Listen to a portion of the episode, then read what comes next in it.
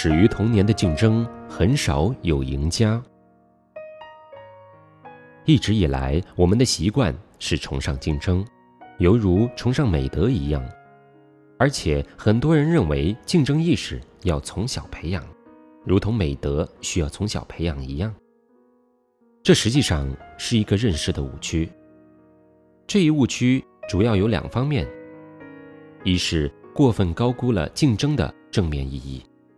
二是没明白童年的主要任务是什么。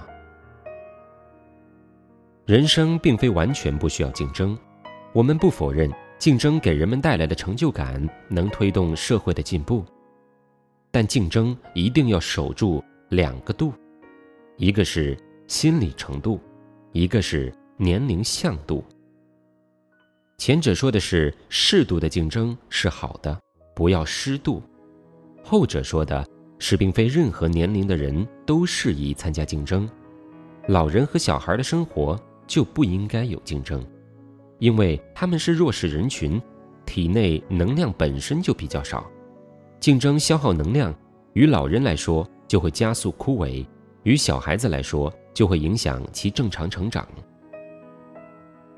老人竞争一直不是一个普遍的社会问题，儿童竞争却愈演愈烈。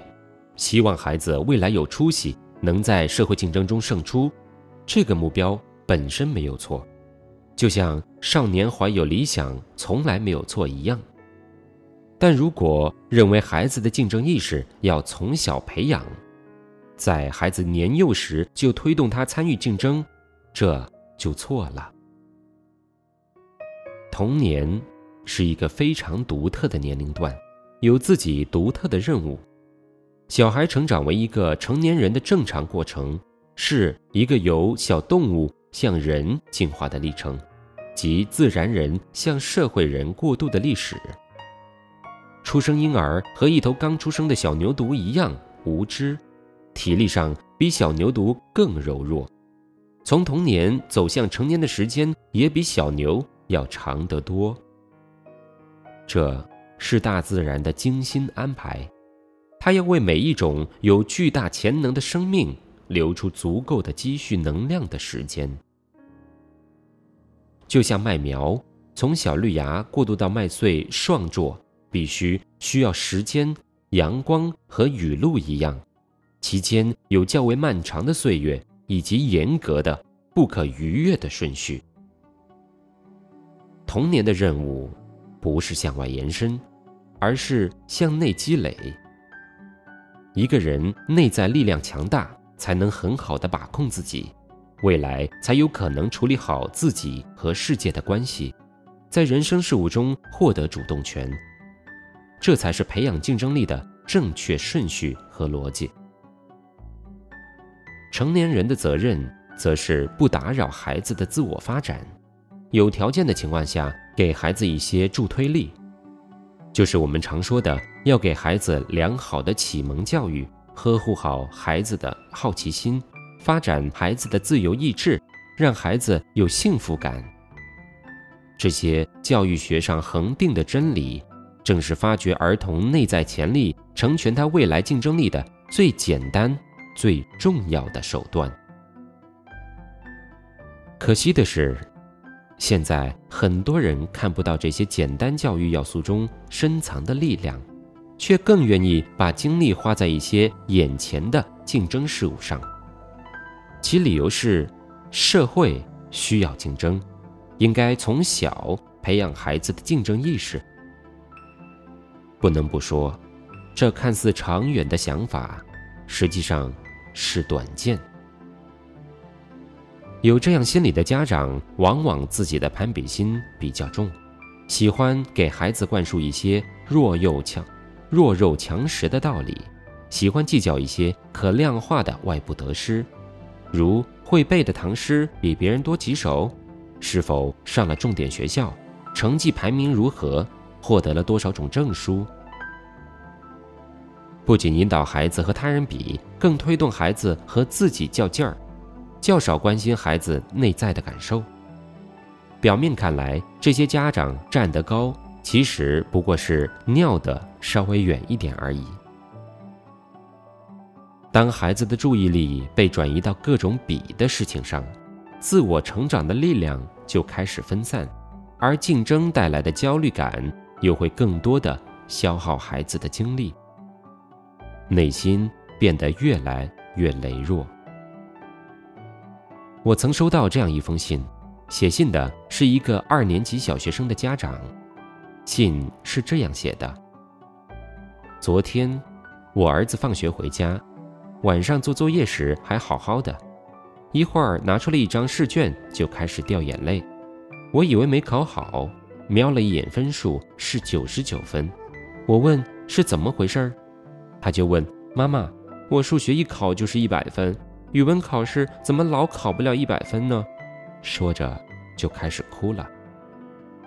我用您的方法告诉他：“你自己把试卷订正完，如果全对了，还是一百分。”可是他含着泪说。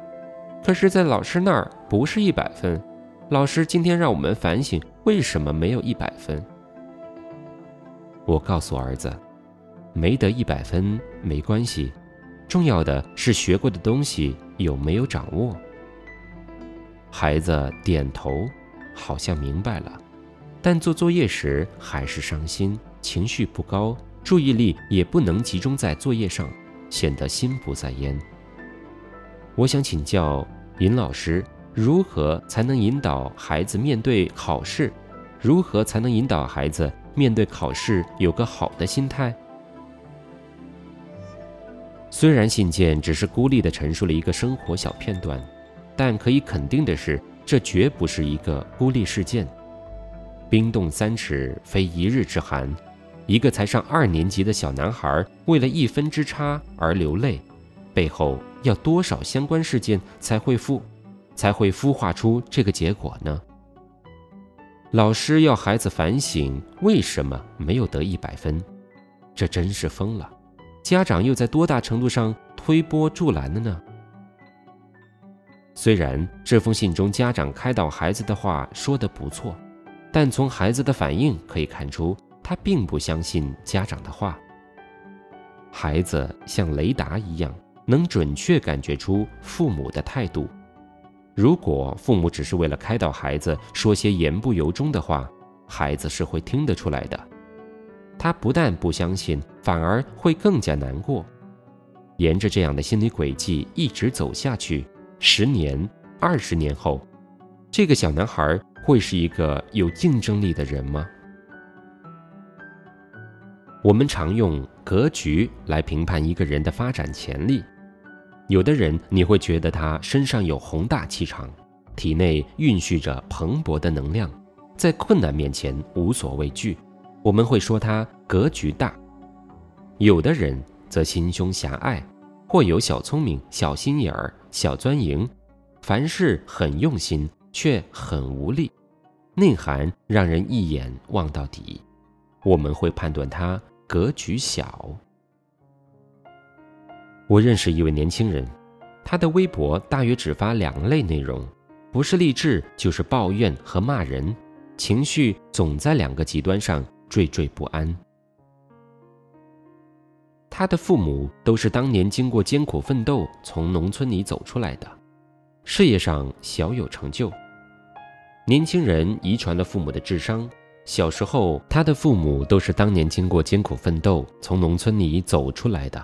在事业上小有成就，年轻人遗传了父母的智商，小时候很聪明，父母对其寄予厚望，一直不停的给他鼓励，要他处处胜出。孩子达不到，父母就不停的失望，不停的对他训诫。现在孩子成年了，对自己不满意，总想做出个样子给父母看，又力不从心。集合不起体内的能量，只能在励志和咒骂中纠结着过日子。如果童年的生活总处于斤斤计较中，大格局从何而来呢？不能不说，现在的孩子生态环境太差了，成人把自己的焦虑过多的转嫁到孩子身上，即使有拼爹这一说。压力实际上最终都还是落在孩子身上。太多的孩子过早的被赋予竞争的责任，背负了攀比的重担。我曾收到一封这样的家长来信，说他为了孩子得到了一个市级重点幼儿园，倾尽全力想了很多办法，找了一些关系，同时因为幼儿园要用考试选拔孩子。为了在选拔中能用很好的表现，家长早就做好了准备，教孩子学了不少东西，但最后却没能被这家幼儿园录取，只好选了一个普通幼儿园。得知这一消息后，年仅三岁的孩子居然嚎啕大哭，并在接下来的日子，只要一提上幼儿园就伤心不已。对于上普通幼儿园非常排斥。眼看着入园时间快到了，孩子表现得还很是抗拒。家长给我写信要咨询的是，怎么样才能给孩子做思想工作，让孩子愉快入园呢？我无法给出答案，因为给孩子做思想工作是在头痛医脚。孩子们在不适应竞争的年龄，被卷入无节制的竞争中。在尚不具备抗挫折的年龄，被成年人搞得心理失衡，这怎么能用一番说教解决呢？就像不可能通过说动听的话让一个饥饿的人不再需要食物，我们也不能够通过给孩子做思想工作解决他正常生命秩序被扰乱的困惑。让幼小的孩子去竞争，不是给孩子助力，只是。给他使绊子，在竞争焦虑氛围下成长并被迫进入竞争轨道的孩子，更容易出现无力感、自卑感和心理失衡。始于童年的竞争，很少有赢家。